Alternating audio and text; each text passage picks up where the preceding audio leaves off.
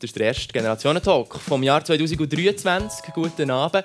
Und 2023 heisst ja wieder ein Jahr mehr. Schon vor 100.000 Jahren hat es da oben Sterne gegeben, genau die gleichen wie heute. Aber dazwischen sind Milliarden von Menschen gekommen und wieder gegangen. Es klingt nach viel, oder? Aber können wir uns das eigentlich vorstellen? Was heisst Zeit? Genau, wir probieren es heute Abend und wir erforschen die Dimensionen vor und nach 2023 und wir lernen zwei sehr spannende Berufe kennen. Ich freue mich auf die Archäologin Andrea Schär, 51, die sagt, in meinem Beruf mache ich eigentlich alles kaputt, was ich finde. Sie hat als Kantonsarchäologin verschiedene Ausgrabungen geleitet und so einen Einblick bekommen in die einzelnen Bereiche der Archäologie und dem Kulturerbe. Jetzt macht sie sich ihr grosses Wissen als Selbstständige zu nutzen. Und ich freue mich sehr auf Joël-Luc Gaschlin, 41. Er erforscht die Zukunft und schaut so auf die andere Seite vom Zeitstrahl. Mit seiner Arbeit will er uns sensibilisieren und sagt darum, schaut Leute, die Zukunft ist nicht per se schlecht. Ursprünglich hat er Joel BWL studiert, schaut jetzt aber seit 15 Jahren mit seiner eigenen Firma in Zukunft. Hier kommt der Generationentalk von und Generationentandem über nichts Kleineres als Ziel der Zeit. Technik der Irschi Leva und der Samuel Müller und Redaktion und Moderation ist der Luc Marov. Ich wünsche euch ganz viel Spass. Der Generationentalk.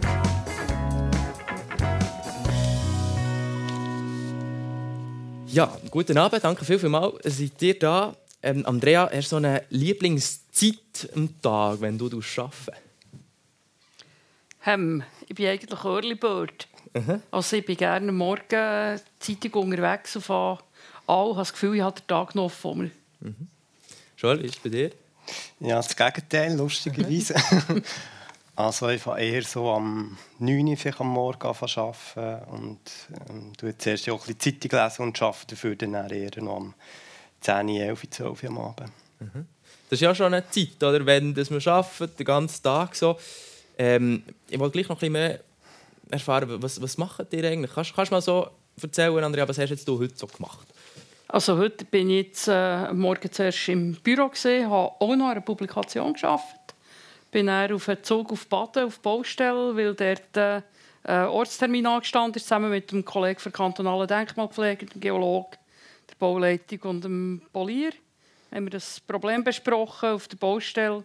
Nachher habe ich anfangs Nachmittag einen ETH-Student, Architekturstudent, noch geführt und ihm noch ein paar Sachen gezeigt, wo er macht eine Arbeit über, äh, wie man mit der Architektur, Neugestaltung irgendwie die Thematik vom Wasser aufgenommen hat. Und ähm, ja, dann bin ich wieder zurück. Die haben noch den Ortstermin verarbeitet. Das muss alles noch in eine Datenbank vom, vom Auftraggeber, vom Kanton und äh, so die Admin, oder? Man ist eine Stunde draußen und hat eine Stunde mindestens noch Admin zu machen. Und ähm, ja, dann bin ich hierher gekommen. Mhm. Spannend. Joel? Ja, auch sehr so gemischt Warenladen heute. Ähm, zuerst ein paar Stunden konzentriert an einem Buch arbeiten. Dann habe ich äh, Newsletter verschickt, also so Social Media Management gemacht, wo halt auch als als Selbstständiger ein wichtiger Teil ist von meiner Arbeit. Und ähm, dann am Nachmittag noch Videokonferenzen, Sitzungen mhm. und dann noch schnell ins Fitness und jetzt bin ich hier. Das ist sehr, sehr vielfältig, oder so? Also, es gibt nicht wie einen konkreten Arbeitsort, wo ihr sagt, oder das jetzt, da arbeite ich, oder wo, wo arbeitet ihr am liebsten? Also ich denke, es liegt jetzt bei mir und wahrscheinlich auch bei dir daran, dass wir selbstständig sind. Das ist sowieso das ist etwas anderes. Oder? Wenn ich jetzt in einer kantonalen Verwaltung würde arbeiten in der Kantonsarchäologie, ich bin übrigens nie Kantonsarchäologin, ganz wichtig, keine Amtsanmaßung, ich habe nur in Kantonsarchäologie gearbeitet. Das ist nicht das Gleiche. ähm, ja, Ehre, wenn, wenn mehr gebührt. Oder?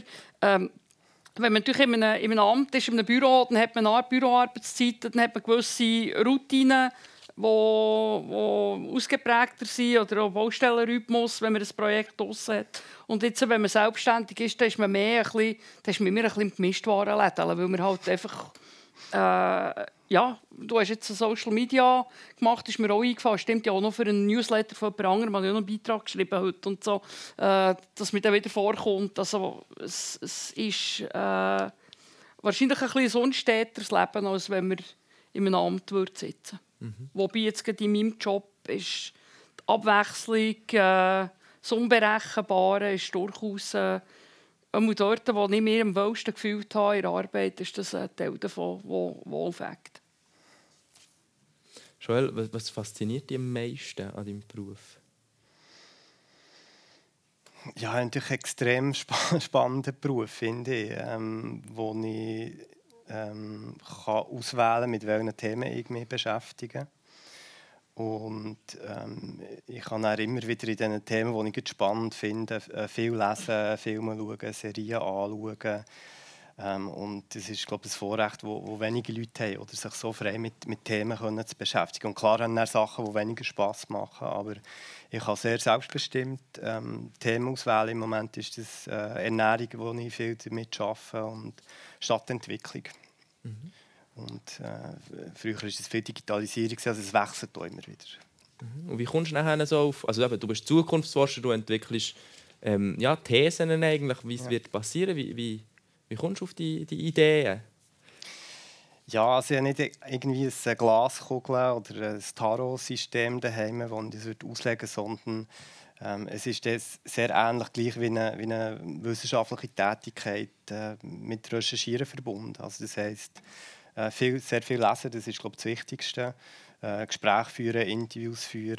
Äh, durch das ich selbstständig bin, sehe natürlich in viele Unternehmen rein. Das heisst, auch durch das lernst du irgendwie lernen kennen, an was das, über was die Leute nachdenken, wo sie anstehen, was sie vorhaben. Das ist auch noch eine wichtige Informationsquelle. Aber es ist wirklich das Recherchieren, das im Vordergrund steht. Mhm. Mhm. Wie ist es bei dir, Andrea? Was, was motiviert dich als, als Archäologin, jetzt schon doch seit einer Zeit hier zu arbeiten? Also für mich, mich hat immer um getrieben die Frage, warum sind die Sachen, wie sie sind. Warum, wenn ich gehe, wandere, hat es da eine Burgruinen im Wald?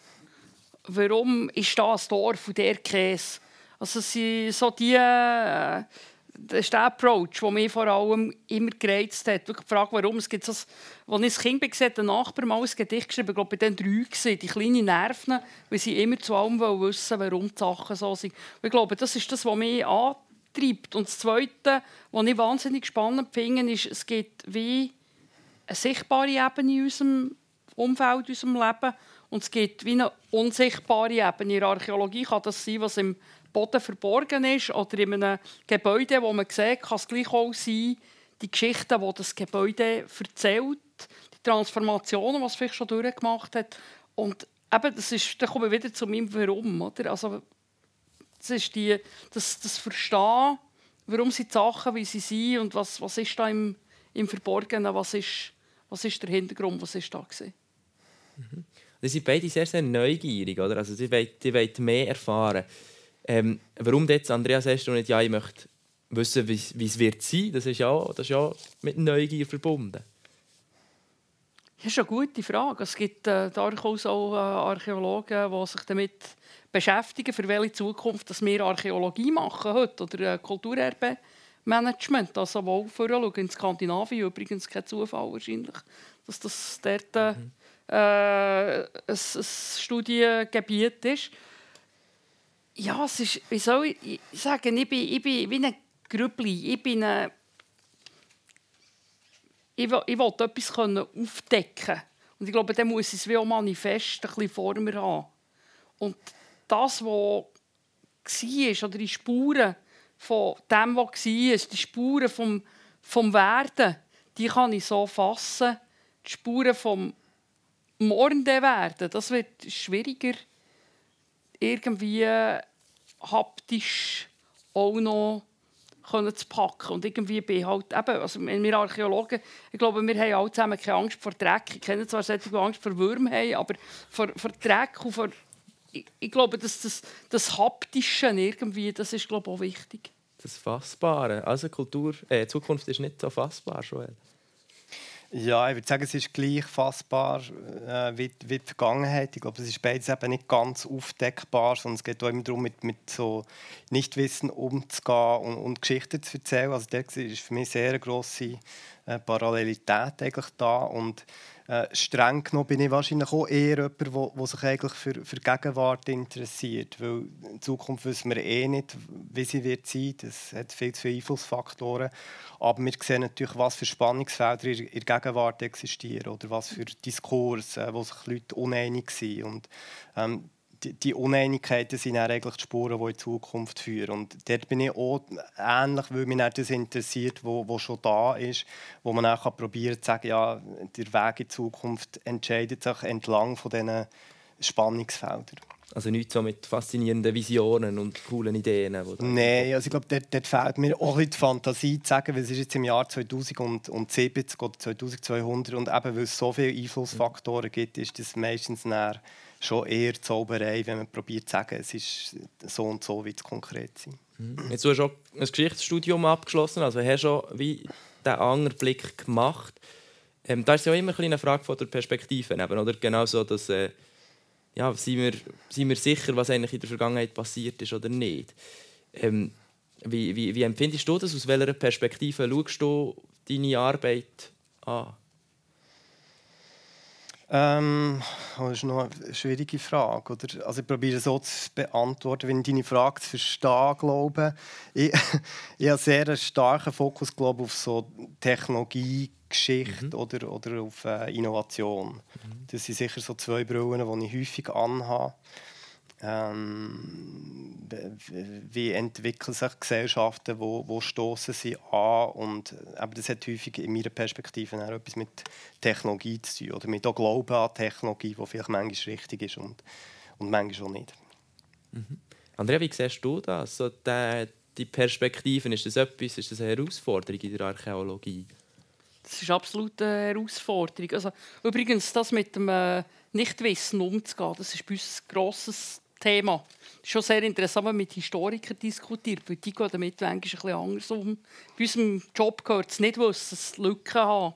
Das gehört einfach, gehört einfach dazu. Die Perspektive habe ich manchmal das Gefühl, die, mit der setzen wir uns gar nicht immer tief genug auseinander. Es ist sehr häufig in der Archäologie äh, ist es äh, traditionell halt ein beschreiben und ein Typologisieren. Und äh, der Mensch vor 3000 Jahren hat sich nicht überlegt, ich mache jetzt den Gefäßtyp 27b, sondern der hat irgendwie äh, gemacht, was man immer macht, was die Großmutter schon gemacht hat. Und, aber vielleicht ein anders, weil heute sind andere Farben drin oder so. Und äh, ich glaube, die äh, Perspektive und die, die Meta-Ebene von wie, wie haben sich die Menschen in, in ihrer Zeit gefühlt oder so. Das ist, das ist schwierig erfassbar. Archäologie ist die Wissenschaft von den materiellen Hinterlassenschaften. Oder? Also, und Gedanken zu erleben, zu empfinden, äh, die Wahrnehmung von diesen Leuten damals, die ist, das ist schwer fassbar und da drückt man sich eben dann manchmal auch ein bisschen drum, weil es halt sehr dünnes Eis ist, wo man drauf ist. Ich denke, das ist schon etwas, was, ich, was mich aber gleich auch immer wieder beschäftigt. Und jetzt das letzte Jahr, als ich mich viel mit historischen Epoche beschäftigt habe, wo man, wo man da viel mehr Substanz auch da hat, aus Quellen, wo man ein anderes Verhältnis dazu überkommt. Also ich denke, die, das ist so ein bisschen, so wie ich es versuche zu fassen, zum Schreiben. Ich weiß nicht, ob das ich mich jetzt ein verirrt habe auf deine Frage. Nein, also ich finde, find, das ist ein sehr spannender Punkt, den du sagst. Oder? Also, dass es wie dass die vielleicht auch ein probieren, in dem Sinn zu drücken von, von dieser Frage, was, was empfinden Menschen, was, was haben Menschen gedacht zu bestimmten Zeiten. Ähm, ist bei dir jetzt, du, hast, du bist zu Baden hast dich sehr, sehr stark mit, mit dem kulturellen Erbe auseinandergesetzt. Baden, wo eine starke Baderkultur hatte, mit alten Römern. Ähm, ist dir dort so ein kleines Auge aufgegangen?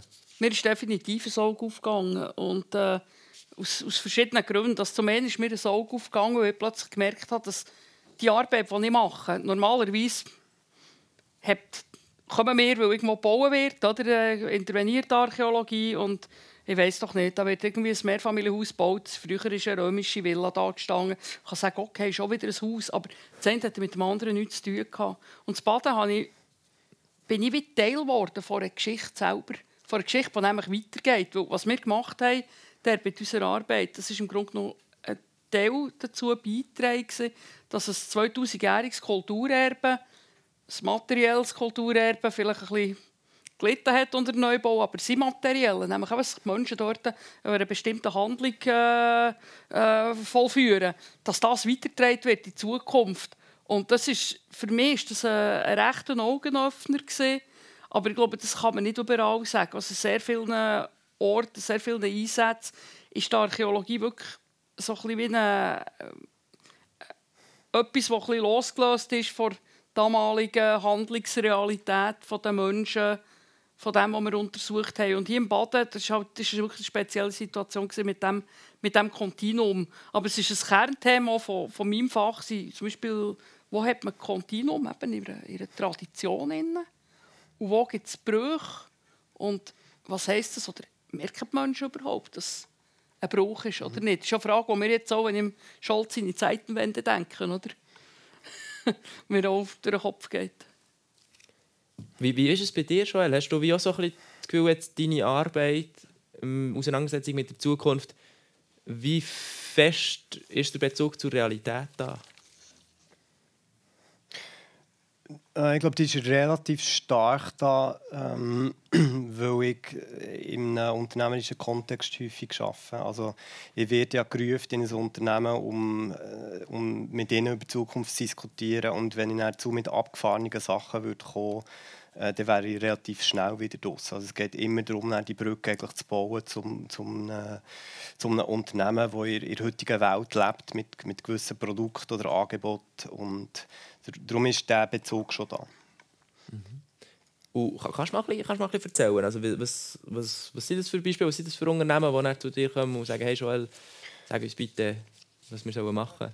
Ja, das kann eben sehr unterschiedlich sein. Also, letztes Jahr habe ich etwas gemacht für, äh, für einen medizinischen Akteur, wo es um Telemedizin ist gegangen. Äh, dort haben wir diskutiert, wie, wie wird sich Telemedizin weiterentwickeln und vor allem, was sind das für, für Fähigkeiten, die Was ist Telemedizin? Telemedizin ist, wenn du von daheim aus ähm, äh, eine medizinische Fachperson mhm. kannst, kannst besuchen. Also du gehst nicht in eine Praxis, sondern ähm, Pflege oder ein Arzt, Ärztin kommt zu dir hey, via Videokonferenz. Und wir haben dann diskutiert, was sind die Fähigkeiten, die besonders wichtig werden in Zukunft, wenn jemand dich äh, außer Distanz äh, behandelt oder probiert herauszufinden, was du, was du für ein Problem hast. Jetzt haben wir ja schon recht viel so ein bisschen eure Berufe, eure, ja, auch ein bisschen Überlegungen, die dahinter stecken, ähm, kennengelernt. Was sagt ihr dazu, was könnt ihr ein bisschen voneinander lernen? Also ich finde es sowieso total spannend, weil wir leben immer, es wird immer nur morgen. Es wird ja nicht mehr gestern. Oder? Und äh, ich finde es, denke dort äh, gemeinsam oder mit, äh, mit gemeinsamen Herangehensweisen oder mit den unterschiedlichen Herangehensweisen zu den Fragen, die du behandelst, äh, etwas können beizutragen. Ich denke, das wäre, das wäre sicher sehr interessant. Wieder mit meiner Perspektive. Oder? Mhm. Weil ich viel auch sag jetzt mal, Lösungsansätze sehe, die Menschen früher getroffen haben, bewusst, unbewusst, um auf Probleme, auf Veränderungen, auf schöne Sachen zu reagieren. Und ich kann mir vorstellen, dass dort eigentlich äh, eine Chance könnte sein Und umgekehrt, eben, vorhin der, der Kollegin Schweden angesprochen, die so über Heritage Futures äh, schafft. Und das ist auch, der ist auch von der UNESCO gefördert. Ähm, in Archäologie, in Denkmalpflege arbeiten wir zwar mit der Substanz aus, aus dem Gestern, aber eigentlich ist die archäologische Bodendenkmalpflege, Baudenkmalpflege die hat ja eigentlich den Zweck, die Sachen, die, das Kulturerbe zu erhalten, damit nicht nur wir, sondern auch nachfolgende Generationen das noch können wertschätzen besser erforschen, noch ihre, ihre Geschichte können erleben können, also, das noch ihr Substrat liefert. Und dort ist schon die Diskussion. Wir gehen ja davon aus, dass die das gleich wertschätzen wie wir heute. Oder, oder manchmal auch gering schätzen, wenn man schaut, wie man mit gewissen Sachen umgeht. Aber dass die ähnlich empfinden wie wir. Jetzt sind wir echt schon wieder bei diesem bei dem Thema. Aber die Frage ist gleich, für, für, welche, für welche Zukunft machen wir die Arbeit? Machen wir heute die richtigen Entscheidungen? setzen wir die richtigen Prioritäten in einer guten Absicht, ähm, wo vielleicht völlig die falschen sind. Und ich denke, da ist spannend, was von, mit deinem Background kommt. Mhm.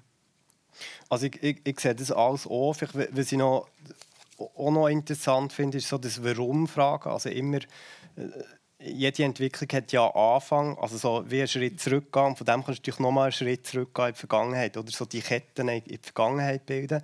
Das ist etwas, was ich mega spannend finde. Ähm, und das mit diesen Brüchen ist auch etwas, was mich sehr beschäftigt. Ich bin wirklich auch nicht ganz sicher, ob wir einen Bruch haben ja eher die Tendenz, wir sind eher in der Verlängerung vom 19. Jahrhundert. Kannst du das und, ein bisschen ausführen? Das ja, ich also, das Gefühl, Menschbrauch oder eben nicht? Ja, sind wir wirklich, so Historikerinnen und Historiker interessieren sich ja schon stark für so Epochengrenzen. Und die Frage ist im Moment, haben wir einen Bruch oder nicht? Und ich, ich, glaube es nicht unbedingt, sondern ich glaube, wir sind eben eher in dem 19. Jahrhundert vielleicht, weil wir noch das gleiche Ernährungssystem haben, das gleiche Energiesystem, Stadtentwicklung, die immer noch ähnlich funktioniert. Und das sind natürlich sehr interessante Fragen. Oder wenn gibt es wirklich einen Bruch und wenn ist man eher in einer Kontinuität drin? Ähm, was mich auch interessiert, ist, wenn sie frühere Gesellschaften, wenn haben, haben die angefangen zusammenbrechen, also wenn haben sie irgendwie einen gewissen äh, Punkt erreicht und, und welche Zivilisationen sind warum zusammengebrochen und welche nicht, welche sind mhm. stabil, agil, äh, ähm, wie sagen wir, res, resilient gewesen. Mhm. Ich finde es ein sehr spannendes Thema. Wir reden ein bisschen über das und über über diesen Menschen im Lauf und so ein von der letzten Zeit. Ähm, wo stehen wir momentan, Andrea? Wo ist der Mensch in der Entwicklung? Jetzt vom Joel haben wir es schon ein bisschen gehört. Was ist deine Meinung? Ja, das grosse, grosse Thema ist, ist das Anthropozän, oder? Wo das heisst, dass der Mensch das heisst, Einfluss nimmt auf Dass der Mensch aktiv Einfluss nimmt auf die Entwicklung von äh, vor Umwelt. Also es ist ja das letzte irgendwo gelesen. Im Grunde genommen ist es schon fast ein, ein geologischer Faktor geworden, der Mensch, oder? Und äh, ich denke, dort stehen wir jetzt, mit dem Klimawandel endgültig. Die Diskussion, die gerade in meinem Fach auch geführt wird, ist, wenn fängt das Anthropozän an? Fängt das an mit der Industrialisierung und mit den giftigen Dämpfen aus der Chemie in Manchester? Oder fängt es schon an mit äh, Menschen, die sesshaft werden anfangen, Viecher selektionieren und Pflanzen selektionieren für, äh, für äh, Haustiere und, und, und Getreide und so äh, zu pflanzen und zu ziehen. Und das ist, das ist eine Diskussion, die wo, wo auch erst geführt wird. Das Thema Anthropozän äh, höre ich auch bei Fachkolleginnen und Fachkollegen noch nicht so intensiv. Und äh, irgendwo stehen wir, stehen wir relativ tief mit beiden Beinen in dieser, in dieser Situation, in, dem uns unsere Umwelt verändert zu haben. Und äh, eigentlich sind wir ja jetzt an dem Punkt, wo wir uns müssen überlegen müssen, wie können wir diesen Prozess, den wir ja selber zu einem grossen Teil äh, zweckgeschneidert haben, können wir den jetzt wirklich auch bewusst in eine gute Richtung positiv verändern. Da haben wir den Experten ja da genau. bei uns am Tisch.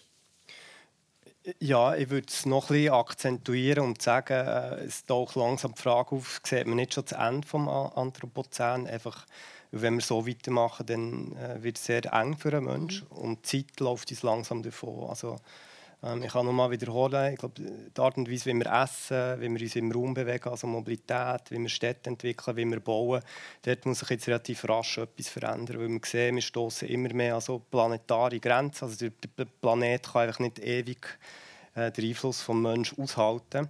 Und äh, ja, irgendwo dort sind wir. Man kann, man kann es vielleicht noch ein bisschen positiv aufladen und sagen, wir sind in einer Zeit, wo der Mensch auch noch nie so viel Wissen und Daten hat zugänglich hatte über sich selber und, und auch global hat können kooperieren und die Gleichzeitigkeit finde ich sehr, sehr interessant. Oder ganz viel Wissen, das eigentlich mhm. zugänglich ist und relativ grosse Veränderungsaufgaben, die wo da sind, die wir sehen. Mhm. Was lehrt uns jetzt da die Geschichte, wenn wir das mal so konkret wollen, wollen anwenden Also was, was können wir von, von vergangenen Völkern oder von vergangenen Kulturen lernen? Andrea? Es hat, es hat schon immer Phasen gegeben von, von Veränderungen. Äh, ich denke einfach jetzt wirklich die Situation, das, das Tempo ist sicher speziell. Und ich glaube, ein Faktor, das hast du schon gesagt, wir haben glaube, ein grosses Wissen, das zugänglich ist. Wir können uns sehr vieles wissenschaftlich rational erklären. Und das ist früher hat man das wahrscheinlich nicht oder sicher nicht in diesen Dimensionen können. Man hat sich anders erklärt. Das Spannende ist jetzt, was sind die Handlungsstrategien, die man daraus abliest. Was sind die Handlungsstrategien, die im Götterübel mitgespielt haben und einfach irgendwie es tun schlecht Wetter war im dritten Jahrhundert oder äh, und was, wie, wie geht man heute damit um? Und ich habe mich vorhin gefragt, was du geredet hast und ich habe schon ein paar Mal gefragt, das viele Wissen, das gibt vielleicht, vielleicht wäre manchmal ein bisschen mehr das Gefühl vom ausgelieferten Ziel. Jetzt muss man wirklich einfach, jetzt, jetzt, muss, man, jetzt muss man schauen, wie man vorkommt. Fast, fast hilfreicher. Aber ja, weiß nicht. Ja, also es gibt natürlich Kräfte, die dem vielen Wissen auch entgegenwirken. Also wir haben eine Privatisierung zu einem gewissen Grad von dem Wissen. Also nicht jedes Wissen ist für alle Leute genau gleich zugänglich. Äh, wir haben in der Pandemie gesehen, dass es natürlich auch Kräfte gibt, die, die gegen die Wissenschaft arbeiten. Ich denke, das ist ein, ein Faktor, ähm, den man im Auge muss haben. Wir, wir haben ganze Desinformation, Desinformationskampagnen. Wir haben vielleicht nicht alle Leute, die gleich gut mit äh, neuen Medien und Daten können umgehen können. Also das Wissen, das da ist und eben dann können handeln auch in einer globalen Perspektive, das sind zwei, zwei sehr unterschiedliche Sachen. Mhm. Joel, inwiefern ist es so ein, ein Risiko, wenn man in dem Sinne sagt, man schaut jetzt führen und sagt vielleicht, ja, vielleicht ist die Zeit des Menschen auch mal zu Ende, dass man sich da ein in der Zukunft verliert. Es gibt einen Long-Termism, ist, ist, eine, ist eine Strömung, philosophische Strömung vom Silicon Valley, wo da auch die, die, ähm, eigentlich die Superreichen rund um Elon Musk und so weiter auch das verfolgen und eigentlich so ein bisschen eben in die Zukunft schauen und die Zukunft retten Geht da Gegenwart nicht ein bisschen vergessen? Ich glaube, das ist sicher Gefahr, dass man sagt, äh, also die, die, kleine Gruppe von diesen Longtermisten, die schaut eben sehr weit in die Zukunft und denen geht es darum, ja, wie können wir fremde Planeten besiedeln und so. Und äh, die vergessen natürlich dann die Probleme oder auch die Ungerechtigkeiten der Gegenwart. Darum sehe ich dort schon ein Problem. Ich sehe auch Gefahr, dass wenn man äh, zu düster in die Zukunft schaut, dass es dann für viele Menschen völlig blockiert. Oder? Und sagen, die sagen vielleicht, ah, was soll ich mich noch anstrengen und, und Ideen entwickeln äh, wenn alles den Bach runtergeht. Mhm. Das finde ich dann auch gefährlich oder schade. Mhm. Wie, wie ist es für dich persönlich? Lebst du genug im Moment? Ja. Nein, wahrscheinlich nicht, wenn ich ehrlich bin. Ähm, erstens durch die Neugierde, die ich auch wie, wie du habe, mit dem kindlichen immer «Warum, warum, warum?» fragen, äh, eine gewisse Unruhe in mir und, und kombiniert mit einem Geschäft als Selbstständiger, wo du auch immer ein bisschen schauen musst, wer läutet da, wer hat das Mail geschrieben, was könnte man noch anbieten in Zukunft, ist es sicher schwierig, so die Gelassenheit im Alltag zu haben. Aber willst du mehr im Moment leben oder ist es egoistisch? Nein, ich will schon gerne. Ich glaube, es ist auch gut für, für so Kreativität und sich auszuruhen und, und Zeit für andere Menschen zu haben. Aber äh, wenn ich ehrlich bin, habe ich schon auch gerne das, das Triebige zu sein und auf verschiedenen Hochzeiten tanzen und verschiedene Themen anschauen. Also, ja, so ein beide, beide Ansichten in mir. Wie ist es bei dir, Andrea? Ja, ich glaube, es sieht sehr ähnlich aus. Mhm. Also, was ich mir auch immer ein bisschen über, äh, überlegen, ist, äh, mehr im Moment leben wäre wär schön, oder? aber äh, dann, dann bin ich mir selber sehr gut genug. Und ich glaube, das, das bin ich. Also ich, ich, ich, ich muss auch irgendwie umtriebig umtriebig und äh, ja, wer mehr im Moment leben, eben vielleicht das, was ich vorhin gesagt habe, ein bisschen, weniger wissen und sich ein bisschen mehr, ein bisschen mehr äh, anders reagieren. Vielleicht wäre das auch damit gemeint. Aber ich bin auch ein Kopfmensch und wenn du ein Kopfmensch bist, dann, ähm, dann ist der Moment dann ist der sofort wieder gefüttert mit Inputs, weil man irgendetwas sieht, etwas könnte, etwas wäre noch spannend. Vielleicht ist mein im Moment Leben auch das äh, Lesen von einem spannenden Buch oder mhm. gefuttert werden mit schönen Eindrücken, wenn ich in eine Oper gehe oder was auch immer. Oder? Mhm. Mhm. Obwohl der Kopf voll weiterträgt. Wie, wie, wie ist es so, ähm, Zeit jetzt für dich, Andrea? Ähm, du, du sagst jetzt, vielleicht mehr im, im Moment zu leben ist, ist vielleicht nicht ganz, entspricht nicht deiner Natur. Bist, bist du mehr in der Vergangenheit stecken geblieben? Ich hoffe es nicht. das ist eine gute Frage. Ja, das ist so ein Klischee. Ich habe das Gefühl, die Archäologen die leben auch, die haben überall nur alte Scherben die haben so. Ähm, die alten Scherben die sind auf Vinyl, von denen hat schon einige, die sind auch wichtig. Also, dort bin ich vielleicht in der Vergangenheit stecken geblieben. Aber äh, das merkt man auch wieder, wie man Zeit wahrnimmt. Oder? Meine, meine Brüder, die 12 und 14 Jahre älter sind, die sind noch ein bisschen älteren Zeit stecken geblieben. Aber äh, sonst eigentlich, eigentlich nicht. Ich finde es spannend, was, was morgen ist. Und es ist auch wie ein, ein kleines ist vielleicht auch, wenn man ein älter wird, fängt man das anmerken, auch ein wie ein Annehmen, dass die Zeit halt einfach vorwärts geht, dass sich Sachen verändern und, und es geht dem auch ein, bisschen ein Vertrauen, dass man sich eigentlich mit doch recht vielem Mal irgendwie kann drinnen, drinnen wiederfinden und drinnen Zweck finden und sich einbringen. Ja. Mhm. Ähm, die, die Zeit annehmen ist, ist sehr spannend spannend, spannende Formulierung. Ich habe mir schon so überlegt, es gibt so ein, äh, ein griechisches Zitat, Pantarei, alles fließt. Die Zeit die geht und geht und ihr seid eigentlich voll befasst euch mit dem.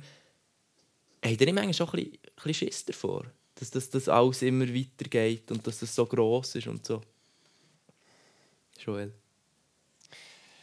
Nein, also mich, mich fasziniert das extrem. Mhm. Also ich würde am liebsten mehrere hundert Jahre leben, einfach um, also um so viel zu entdecken in beide Perspektiven. Und mir nimmt es so wahnsinnig Wunder, wie es weitergeht. Das ist wie, wie eine Serie, musst du irgendwann abstellen und dann weißt du nicht, wie es weitergeht. Das, ähm, und trotzdem ist natürlich klar, es ist endlich, oder? Irgendwann ist der letzte Tag und dann wird man wird man verschwinden. Aber für mich ist das nicht etwas, wo ich finde sehr spannend, sich so in verschiedenen Zeiten und, und Geschwindigkeiten können zu bewegen.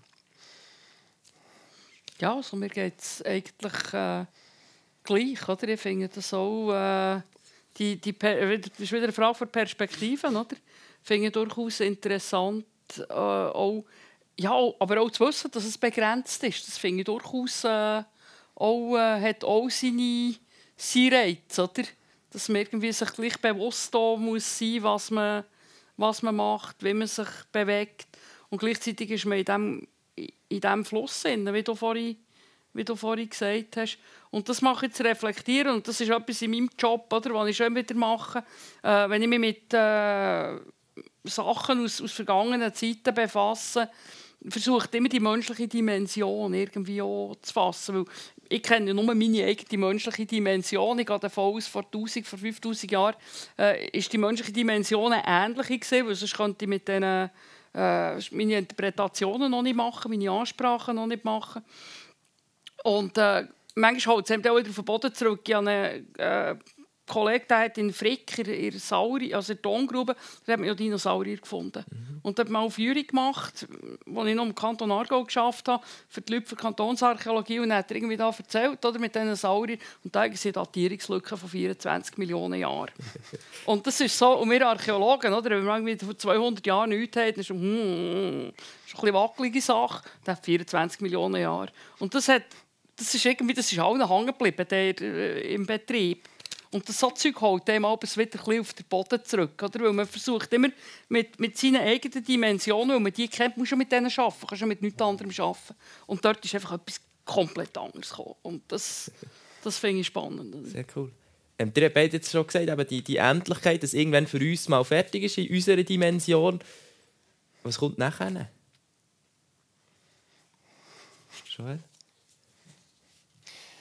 Ich weiß es nicht. Es ist auch, ehrlich gesagt nicht etwas, wo ich mich sehr häufig damit beschäftige. Also, ist das nicht mehr Zukunft in diesem Sinn? Mal, es ist natürlich, es ist natürlich eine persönliche Zukunft, wo ich kann mir vorstellen dass das einem immer mehr beschäftigt, je älter man, man wird. Ähm, ich weiß es nicht. Also ich kann mir vorstellen, von, von, es ist fertig Fernsehen abgestellt und es passiert gar nichts mehr, bis man erwacht irgendwie ihre, ihre Videosimulation. Ich bin da relativ. ja. Wie ist, wie ist es bei dir, Andrea? Wir kennen ja nur, es ist wieder die menschliche Perspektive, ja. wir kennen ja eigentlich nur das, was die, die überlebt haben, mit denen gemacht haben oder für die oder gemeint haben, für die müssen zu machen, die gegangen sind. Und es ist noch keiner zurückgekommen, hat wirklich erzählt. Oder? Also auch die äh, Nahtoderfahrungen und so, das ist ja je nachdem äh, mehr oder minder äh, akzeptiert oder umstritten. Und ich glaube, äh, letztendlich weiß es niemand und das ist auch, auch gut. Also, mhm. Mhm. es ist wieder mal ein Nichtwissen, das man irgendwie muss, muss akzeptieren muss. Und für, für die Kirche, die Religionen, ist das seit Jahrtausenden ein Geschäftsmodell. Oder? Sehr spannend. Ich schlage vor, wir kommen noch mal ein bisschen auf den Boden ähm, vom, vom Diesseits hier. Ähm, nehmen wir mal an, ihr seid mega Tüftler und Erfinder und ihr habt jetzt eine Zeitmaschine erfunden. Mit der könnt ihr Fürst und Hinger sein, dieser Zeitreise so viel der weit. In welches Jahr würdet ihr reisen, Joel? Ähm, ich finde im Moment 1900 sehr interessant und würde nach Wien. Ich glaube, das ist sehr interessante Zeit gewesen, ähm, sehr dynamisch. Äh, auch so die verschiedenen Bereiche Wissenschaft, Kunst, Technologie und so, wo sich Architektur, wo sich gegenseitig befruchtet haben mit so Leuten, die in diesen Kaffeehäusern rumgehangen sind. Das stelle mir sehr äh, als eine aufregende Zeit vor, die ich gerne besuchen würde. Cool. Ja, ich hatte ein paar konkrete Fragen ins Baden, so im Jahr 1100, wo ich da äh, man wissen, ob meine Interpretationen und meine Rekonstruktionen stimmen. Aber ähm, ja, ich denke, das wäre das äh, mit dem Kollegen für Denkmalpflege, äh, er käme mit. Also, genau, diskutiert es. Dort können wir uns einigen. Super. Danke viel, viel mal. Zeit über Zeit zu diskutieren, die ist damit vorbei. Merci vielmals Joël-Luc Gaschle und Andrea Scher für den Einblick in zwei Berufswelten, die glaube ich, schon ein bisschen mehr miteinander zu tun haben, als wir vielleicht am Anfang gedacht Am 28. März geht es im nächsten Generationentalk um das, was nicht immer schön nach Plan läuft im Leben. Für Vreni von Kennel 69 und Roman Steger 25 erzählen von ihren eigenen Abenteuern im Leben unter dem Motto Spontan geplant, alles auf den Kopf gestellt. Erfrischende Anekdoten, dann hier im Berner Generationenhaus mit dem Arber Schala. Das Team heute am Abend rund um Irschi Leva und Samuel Müller an Technik und ich drücke mal auf dem Mikrofon. Wir verabschieden uns, wünschen gute Nacht und gute Zeit. Der Generationentalk. Danke vielmals. Merci.